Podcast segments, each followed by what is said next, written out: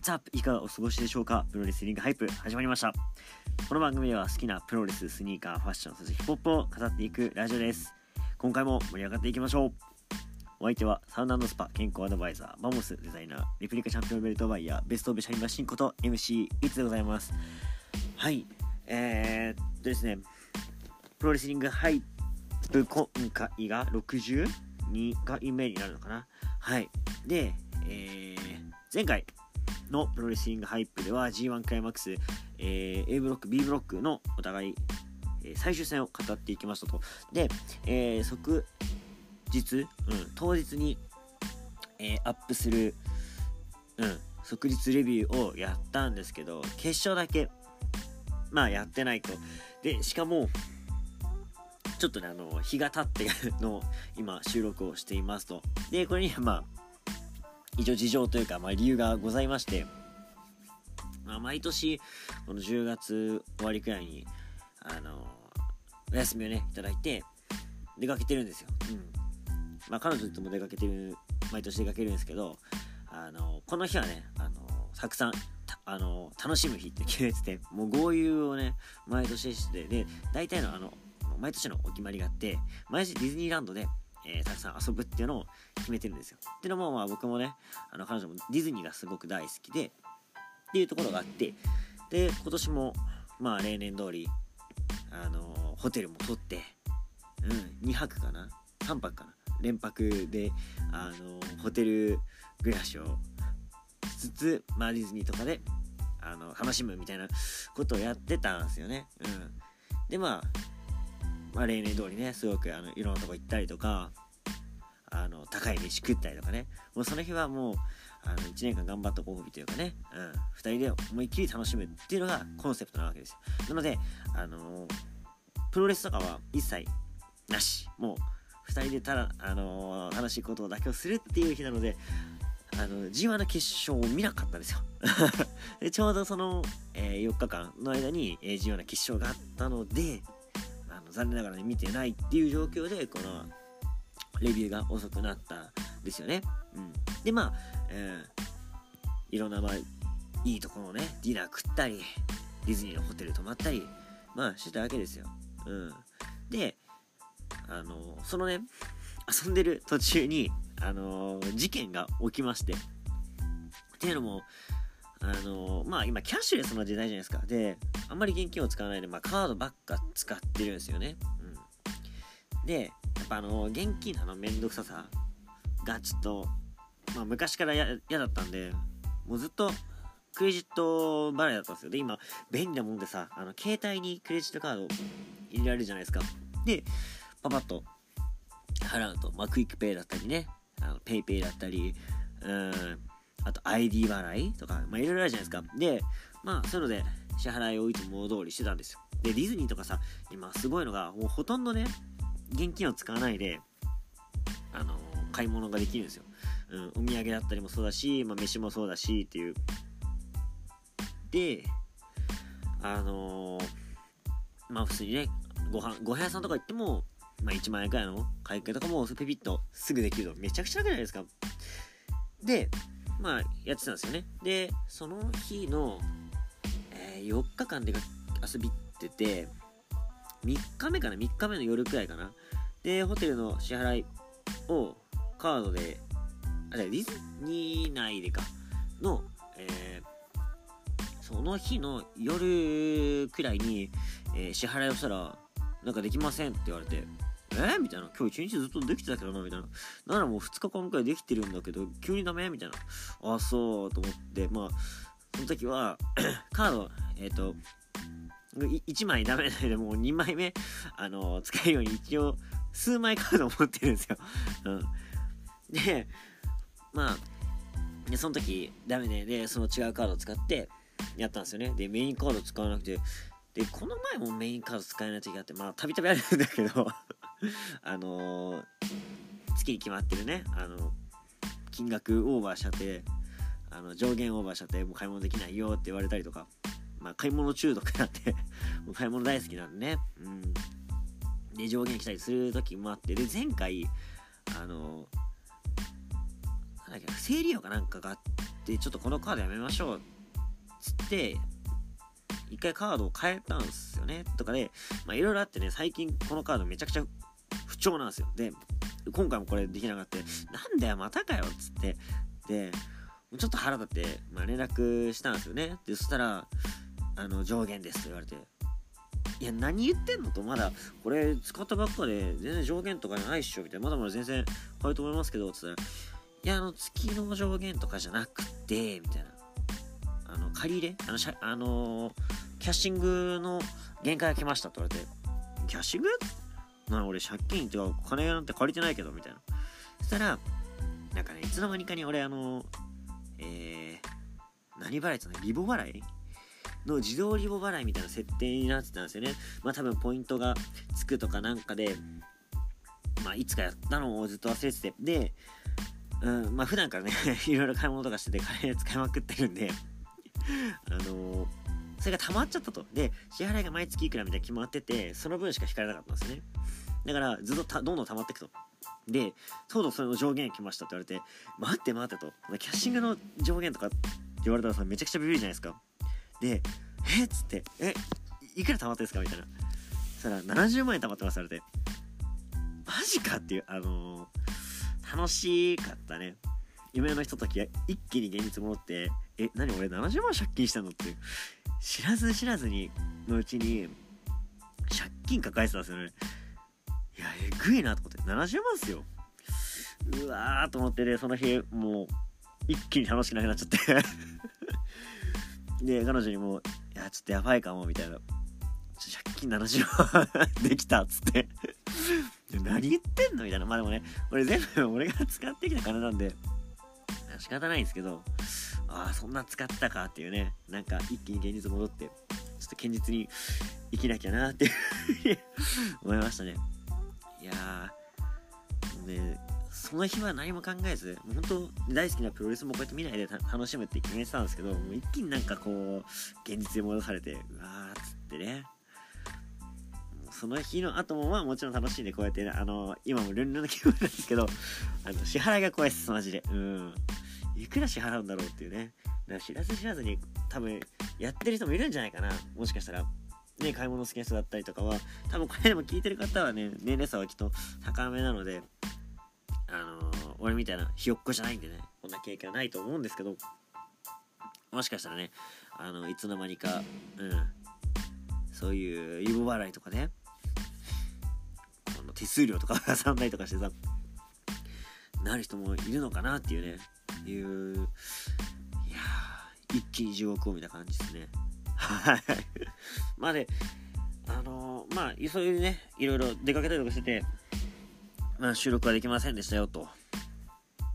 っていうのと、あとね、あ、そうそうそう、あのー、これ話そうと思ってたのが、えっと、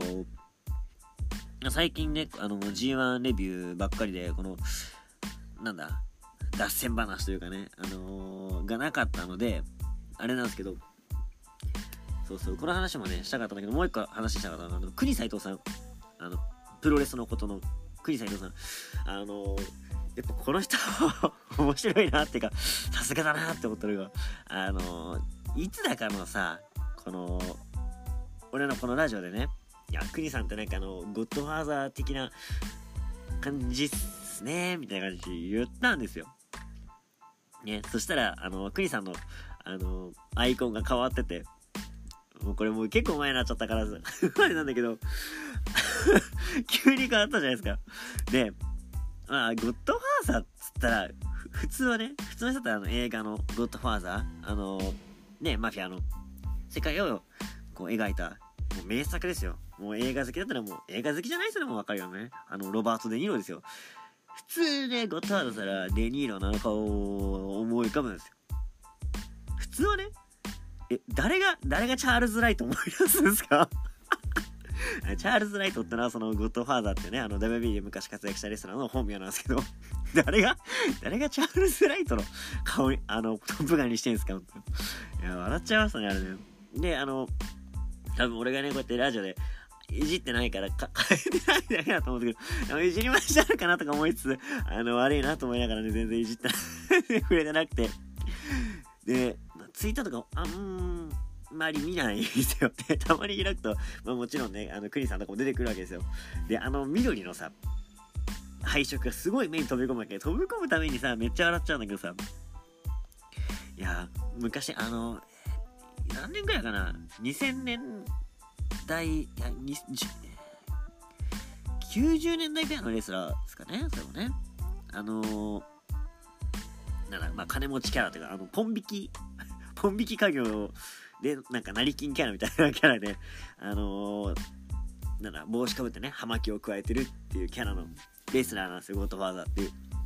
で、あのー、面白いのがさ、あのー、可愛い姉ちゃん、チャンネルをこうつけてあげるから、ちょ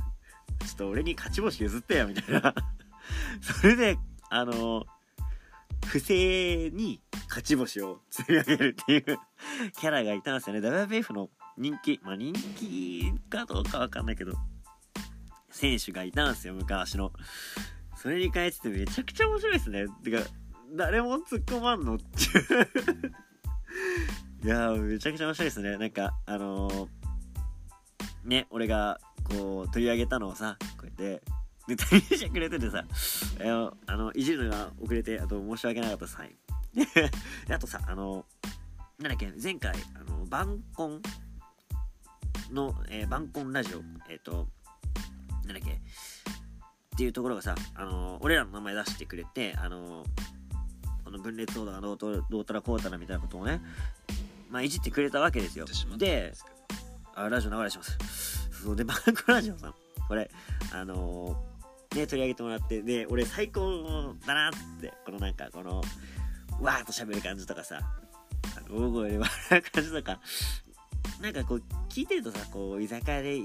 こう楽しく飲んでる感じがするじゃないですか。なんかもう、えー、格好つけずにこう、着飾らずにね、この、ありのままで喋る感じが、いや、最高っすね、なんつってたらさ、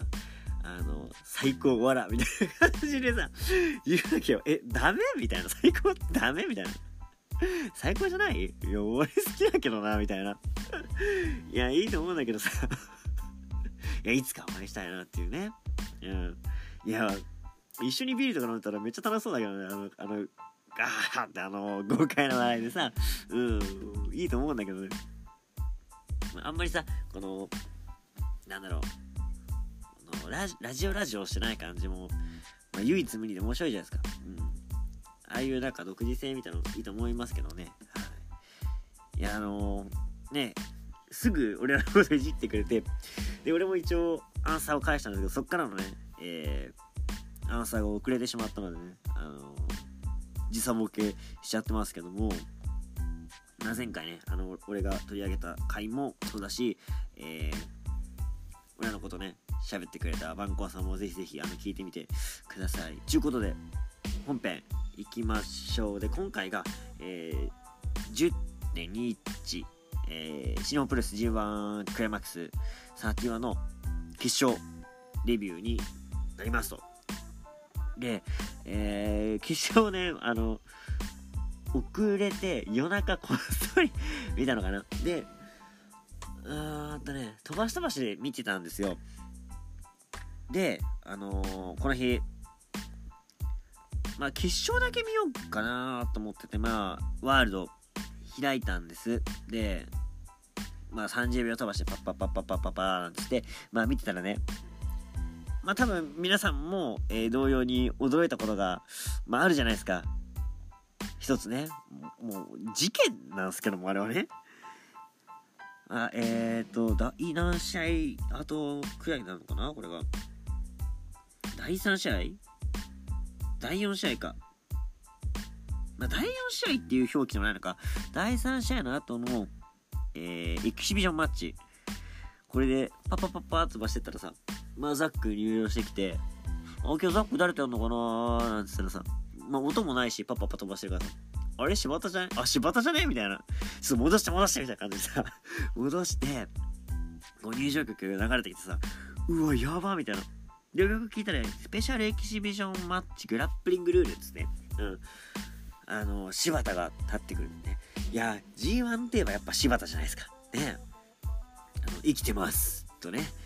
えー、棚橋優勝の時のセコンドとかね。うん。やっぱ G1 といえばねこの柴田の印象強いと思うんですけどいや何よりあの柴田がこうリングに立ったっていうのでもう涙腺崩壊。やっぱ柴田大好きなんですよね。うん。でその柴田が、まあ、エキシビジョンマッチしながらね、えー、リングに立って試合をするっていうのはもうこの上ないこう幸せだなっていうね。うん。いや本当にねその姿を見てるだけでも幸せだったんですけどこの5分間のねエキシビジョンマッチグラップリングルールこれもさザックとのこのやり合いがもう極上だったね。ねほんと5分とは思えないようなね、えー、見どころの多さ、うん、内容の濃さだったんじゃないですか。うん。やっぱグラップリングルールっていいよね。うん。最近あのグレートとかさあの UWF ルールとかもねえー、ちょこちょこ見れる機会がね多くなってきて最近、まあ、最近のって言ったらあれだけどこうグラップリングルールってものがこう親しみなかった中でそういう、うん、グランド中心のプロレスっていうのもこう目にねする機会が多くなってきたのでね。でザックのこのファイトスタイルもやっぱ今注目されてるじゃないですか。この、えー、いろんなね関節技で1本取っていくっていう。やっぱねグラップリングってこうロマンがあるじゃないですか。それこそねあの俺は結構格闘技も好きで UFC とかも見てるんですけどもちろんパンチのね KO もめちゃくちゃかっこいいんだけど1本ってなかなか決まらないし決まるまでにこういろんなこう何？ストーリーがあるじゃないですか。こうこう動いたらこう返されるよねみたいなこのリズムな感じとかさ、うん、やっぱこの決まった瞬間はやっぱ盛り上がるわけですよね。このグラップリングルール柴田のこの対応力もそうだしこのザックのさファイトサイトを噛み当ててめちゃくちゃ面白かったんですよね。ですげえ熱いなと思ったのが一番最後。この自然な流れこうしたらこうなるよねっていう理屈の中で万字固めた固めた瞬間この時間切れのゴンが流れねかかるっていう。あれめちゃくちゃ良くないですか？あの瞬間かかった瞬間来たっていう。ねあのまあ総合でも時々たまにプロレス技が出たりするんですよ。あの青木真也とかがねあのコブラクラッチフェイスロックみたいなので、えー、1本取ったことがあったりとかたまにあるんですけどそれのプロレス版？うん。えー、がっつりそのうんグラップリングやってる中で出たプロレスだっていうのはやっぱ興奮しますよね、うん、ただこれあと30秒あったら柴田いけたんじゃねくらいの、うん、感じ。でお全然すげえいいじゃんっていう本調子じゃん復帰しちゃよとか思ってたらねこの日のマイクで次リング立つ時はコスチュームで以上っていうね。これはもう復帰宣言と取っていいっすよねこれは。うん。まあうん個人的には1.4とかでね見たいけどまあ慌てずうん。もうほんとねあのなんだろう復帰して見れる姿を直接見れればねもうそれだけでもうん嬉しいですね。何よりあの欠場になった試合？うん岡田との試合も、まあ、会場でね、まあ、見に行きましたけどやっぱあの時の、うん、試合の熱余熱っつうのはまだ、うん、僕の体の中には残ってるんですよね。魂の中であの熱っていうのは残ってるんですよ。この種火がねまた、うん、再燃しそうな予感がうずうずしてますよ。はい、いや本当にリングさせてよかったですね。であとこの日はまあ決勝だけかなあこれこれだけちょっと一つちょっと話したい話があるんですけどこれその柴田の後で申し訳ないですけど第3試合この第3試合、えー、タイガーマスク、本間、真壁、棚橋 VS チェーズ、タンガロア、タマトンガ、ケンタ。この試合、えー、チェーズオーエズがね、パッケージドライバー勝ちましたと。やっぱね、チェーズ好きとしては、なんかだんだんこう上に来てるんじゃないのっていう。うん。活躍する姿が見られてめっちゃ嬉しかったですでこの試合ねパッケージライブ勝ったっちゅうことは次は次ですよ次もうこ、これをね、楽しみにしてた。もう G1 終わったらこれ来るっしょと思ってずっとワクワクしたんですよ。で、棚橋とこの日組まれてたでしょそれしかないじゃんっていう棚橋、勝ってんだから、これは US ベルト挑戦でしょと思ったら、健太もね、同じく、えー、挑戦表明と。おおと。棚橋、健太、チェーズのスリーウェイかとか思っていたらですよ。いたら、チェーズ、ケンタに譲っちゃいましたね。なんで譲るんだよ、あれは。いや、ケンタも今じゃなくてもいいだろうっていう、やっぱチェーズを押したい、チェーズ押したい図のね、一員の私としては、やっぱりね、いや、そこチェーズ応援でよくねっていう、あの応援で、うん、今ちょっと言ってて、しっくりこなかった。うん。よくないな。まあ、チェーズ応援としてはね、あの、チェーズがやっぱ活躍してほしいわけですよ。もう US 挑戦決まったらさそりゃ見に行きたいなくらいだったしちょっとこれはショックでしたねうんまあで健太があの七橋かベルト取ったらやろうみたいなジェスチャーしてたんでもうこれはね、えー、健太が次棚橋から取って1.4でチェーズ対健太どうでしょう？USAB 級もしこれ決まったら1.4連れててくださいよ。うん。でも今年も1.4は、うん。行けないと思うんでね、行く余裕がないというか、行くお金がないですよ、もう。70万も借金あったら 誰か連れてくださいよ。チェーズとケンタ決まったらね、連れてってくださいよ。めちゃくちゃ見たいね。はい。まあちょっと、余談というか、寄り道は、えー、さておいて、この日のメインイベントですね。はい第5試合。G1 クライマックス31優勝決定戦。うんまあもちろん、結果は皆さん知っての通りだと思うんです。うん。結果的にはねただ、えー、試合内容としてはすごい面白くて、えー、当時の予想では、えー、イブシ対岡田っていう予想だったんですよ。俺の中でね。でお予想通りやんっていう。でなんだろうな。まあ、プロレスファンだったらちょっとわかるかなっていう心情が、うん、予想はこの人だけどこっちに頑張ってほしいっていう。気持ちありません？うん、うん、なんだろう。結果はこっちの予想だけど応援は反対側みたいな。でこれで言うと予想はおかずなんですけどいぶしに頑張ってほしかったんですよね。っていう気持ちがあって結果予想は岡田だけど、いぶし応援の状態で見てたんですよ、この試合。で、いぶしめちゃくちゃ調子よくて、うん、何が調子いいかっていうと、岡田の技全然食らわないですよ。あの、まあ、全然食らわないっていうとちょっと語弊があるんですけど、いいポイントで食らわないっていうのが、こう大事だなと思ってて、盛り上がるポイントとしてね、うん、岡田のレインメーカーを徹底的にこう止めるんですよ。うん。ラリアットをえー、ラリアットで返す。で、イブシのラリアットも久しぶりじゃないですか？あの、キレキレの。うん。見れて、すげえ良かったんですけどね。で、あのラリアットの感じとか見てて、あの、DDT に、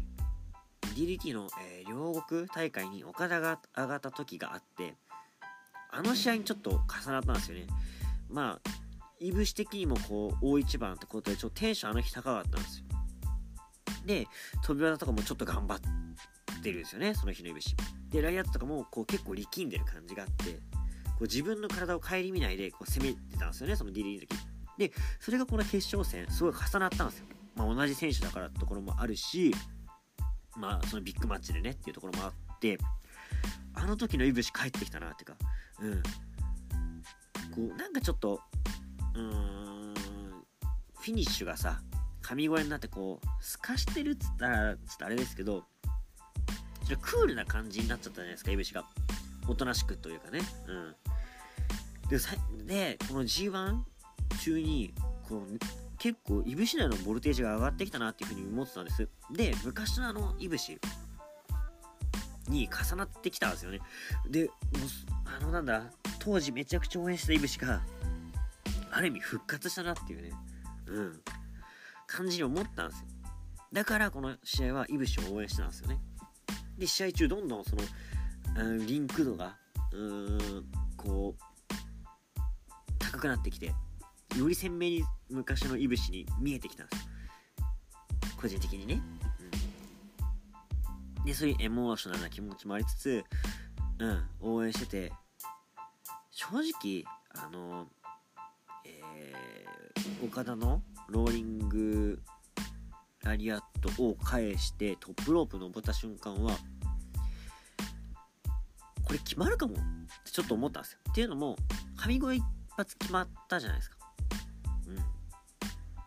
あれ決まって返,、えー、返されて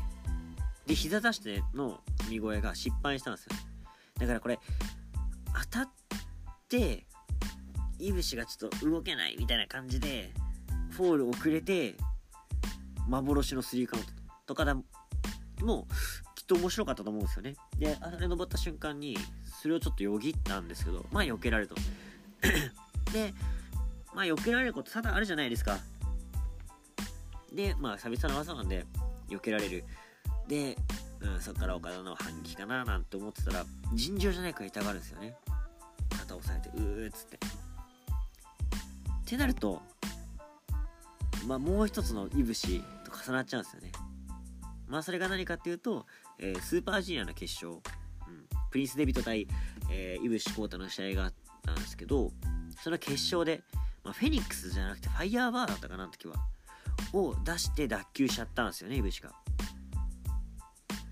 それになんか重なりますよね。同じ決勝の舞台、うん、ちょっとこうテンションが上がってるイブシ。プラス、えー、回転系の技。やっぱこう、うん、ボルテージも上がってアドレナリンも出てきてねこう勢いがつきすぎちゃったのかなっていうところもあるんだけどちょっとでもあれ見てるといぶしこう完成度ちょっと高くはないっすよね。斜めから入るような感じだったし。っていうのも、えー、フェニックスのこの横向きの回転が甘い状態で縦に回ってるように見えません？で、しかも縦の周り結構速いし、みたいな。で、なんかこの、さ、あの、着地がこの、ボディープレスのバーンってこの前受け身よりかはちょっとなんか手が先についているようにも見えるし、その怪我した側の方が斜めから入ってるように見えるんですよね。でまあ俺は肩脱臼したこともないし大きい肩のね大きい怪我もしたことないからわからないんだけどどういう仕組みで抜けたりとかわからないけどあのダメージの時の多分腕のつき方がねこうまっすぐじゃなかったところとあの勢いの強さといぶしの体重の重さとかがちょっとまあ予測以上に出てしまって、まあ、予想以上のことがね起きてしまって怪我につながっちゃったのかなっていう。であれをさ俺びっくりしたのがさまあこれ遅れて見てるわけですよね。その間は SNS は全く見なかったわけで、試合終わったさ、どんなことね、みんなつぶやいてるのかななんて見たら、結構あの、いぶしのあれは、うん、フェイクだっつね。うん。ああいうギミックだったとか言う人もいて、いや、ちょっとセンスねえなあれ、演技だったら、大したもんですよね。うん、いや、俺はそう思えなかったけどね。なんかそう斜めから見るのもちょっと透かしでつまんないっすよ。うん。であれさ俺的にあの肩外れてゴング鳴らされたじゃないですか。その後もね岡田がやろうみたいな話してる時も飯伏はフォールを取ってくれって言うんですよ。上乗っかれっつって。うん。スリーカン叩いてくれってずっと言ってるんですよね。いぶし的にもまあ不本意だったんですよね。やっぱこううんなんだろうないぶしの決め台詞にもあるけど裏切らないって言ってるそのワードをさ文字って裏切られたとかさ裏切りみたいなの言う人もいたけど別に裏切ろうとして裏切ってるわけじゃないじゃん。うん、でまあもちろん、えー、スポーツだし彼らもアスリートなので怪我はもちろんすると思うし、まあ、怪我はつきものですよ。うん、それがね、え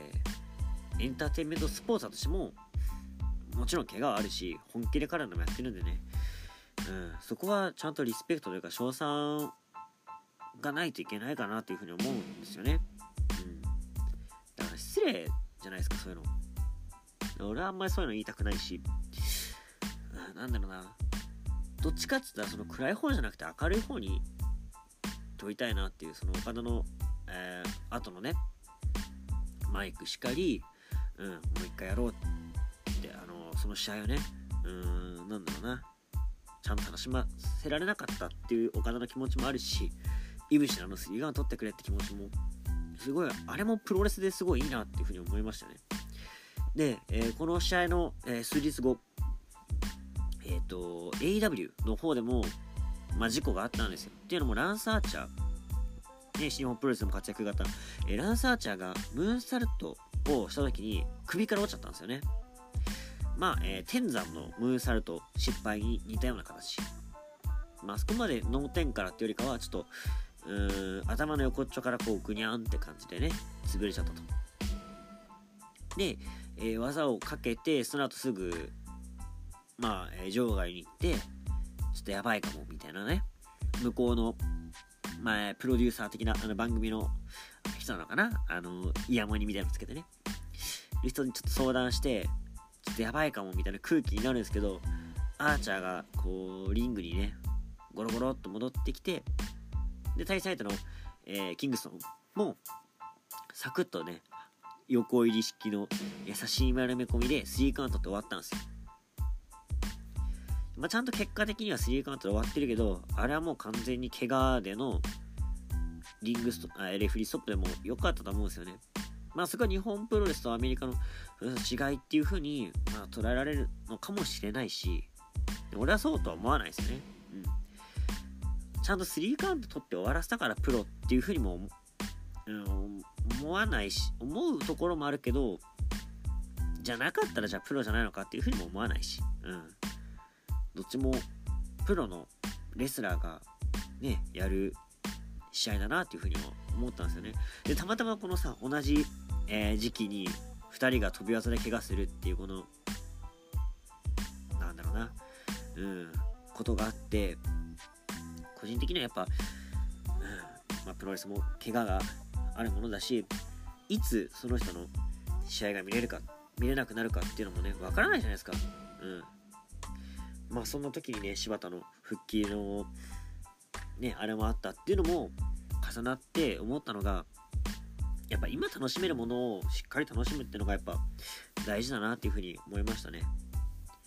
まあ、イブ選手はね、うん、まあ、俺のフェイバリットレスラーとか大好きな選手の一人なので、長年応援してた選手なのでね、まあ、欠場はちょっと悲しいですけど、しかも今一番こう応援の熱が上がってた時期でもあったんで、個人的に岡田の優勝ね、予想してて当たったのがすごい嬉しいんだけども、それ以上ちょっと悲しかったかなっていう風に、うん、今の心境ですね。いやー、バッチリ、えー、戻ってくるのを楽しみにしたいけど、もうフェニックスはできないかなって思うとちょっと悲しいな。うん。でもあのいぶしはね、うん、多分やると思うんですよ。でもなんかあの、フェニックス失敗したのもなんかいぶしらしいじゃないですか。なりふり構わない感じが。いぶしらしいんでね、また、うん、こう言ったらちょっとあれですけど、怪我覚悟で やってる姿、あの、応援したくなる、あの、かっこいいいぶし、また見たいですね。はい。で、まあ結果、岡田が優勝しましたと。で、岡田優勝して、その後、あの、ベルト、え、いぶしを待つ証として、えー、4代目の IWGP のベルトをよこすと言ったんですよね。まあこれは多分すごい賛否両論分かれるような結果かなっていうふうに思うんですけど個人的にはうんどっちも感情もあるんですよ。っていうのも、やっぱトップはトップで決めておきたい派なんですよね個人的には。なんでせっかく1本で統一したんだったらもう1本でいいんじゃないかなっていうふうに思うんでやっぱ世界ヘビー、うん、まあ、形もあんまり好きじゃないし、4代目 IWGP のベルト、形気に入ってて、それを残して欲しかった派の人なんで、どっちの感情もあるんですよね。また見れて嬉しいし、こっちが一番だっていう気持ちで通してほしいって気持ちもある。ただ高木慎吾が今ベルト持ってて今3代目なのかな？じゃないですか。ねイブシオスプレイ高木が紡いできたものっていうのはまあ間違いなく、うん、世界最高のものだと思うんででさらに今オスプレイもベルト持ってるじゃないですか。トップが3人ってやばくねっていう。だからここの、うん、オチの付けどころ次第ではちょっとうーんって感じにもなりそうだけど盛り上がるんだったら全然 OK じゃないって感じですね。いやーまたあのベルト復活するんだったら僕もねあのー、ヘビのベルトレあのレプリカベルト持って会場行きたいなっていう気持ちがめちゃくちゃ高まりましたね。いや本当岡田選手優勝おめでとうございます。ということでね1.4まで。あと1ヶ月ちょ2ヶ月ぐらいかあると思うんですけどいやー1.4も楽しみになってきましたね。でこのままなんか岡田はえ挑戦しないであのベルト持って防衛してたもまあ面白そうだし1.4でぶつかってもねきっと面白いと思うんでいや楽しみが増えたっていうのはいいことじゃないですかね。はいということでまあ長々と話させていただきましたけども今回は、えー、以上とさせていただきますはい最後にお知らせいきたいと思いますはい、プロレスリングハイプでは皆様からのメッセージをお待ちしております。番組ツイッターはスターラジオ555です。えー、フォローの方よろしくお願いします。感想つぶやく際は、ハッシュタグ SSR555 じゃないわ、えー、プロレスリングハイプをつけてツイートの方よろしくお願いします。ということで、まあ長かった G1 シリーズ終わりましたので、まあちょっと、うん、頻度は落ちるかな。わかんないですけど、うん、まあアメリカの WB の大会もありましたので、またね、語っていこうかなと思いますけど、やっぱこの繁忙期終わった感じで、ちょっと ゆっくりしようかなって気持ちも、まあございます。ちょっとね、また、えー、語れそうな、うん、案件、案件ではないけど、ちょっと、お誘いがね、来てるんで、それも、またね、近々ラジオで話せたらなというふうに思ってますので、次回もお楽しみに。ということで今回、えー、お聴きくださりありがとうございました。今回はこれで以上となります。お相手は MC いつでした？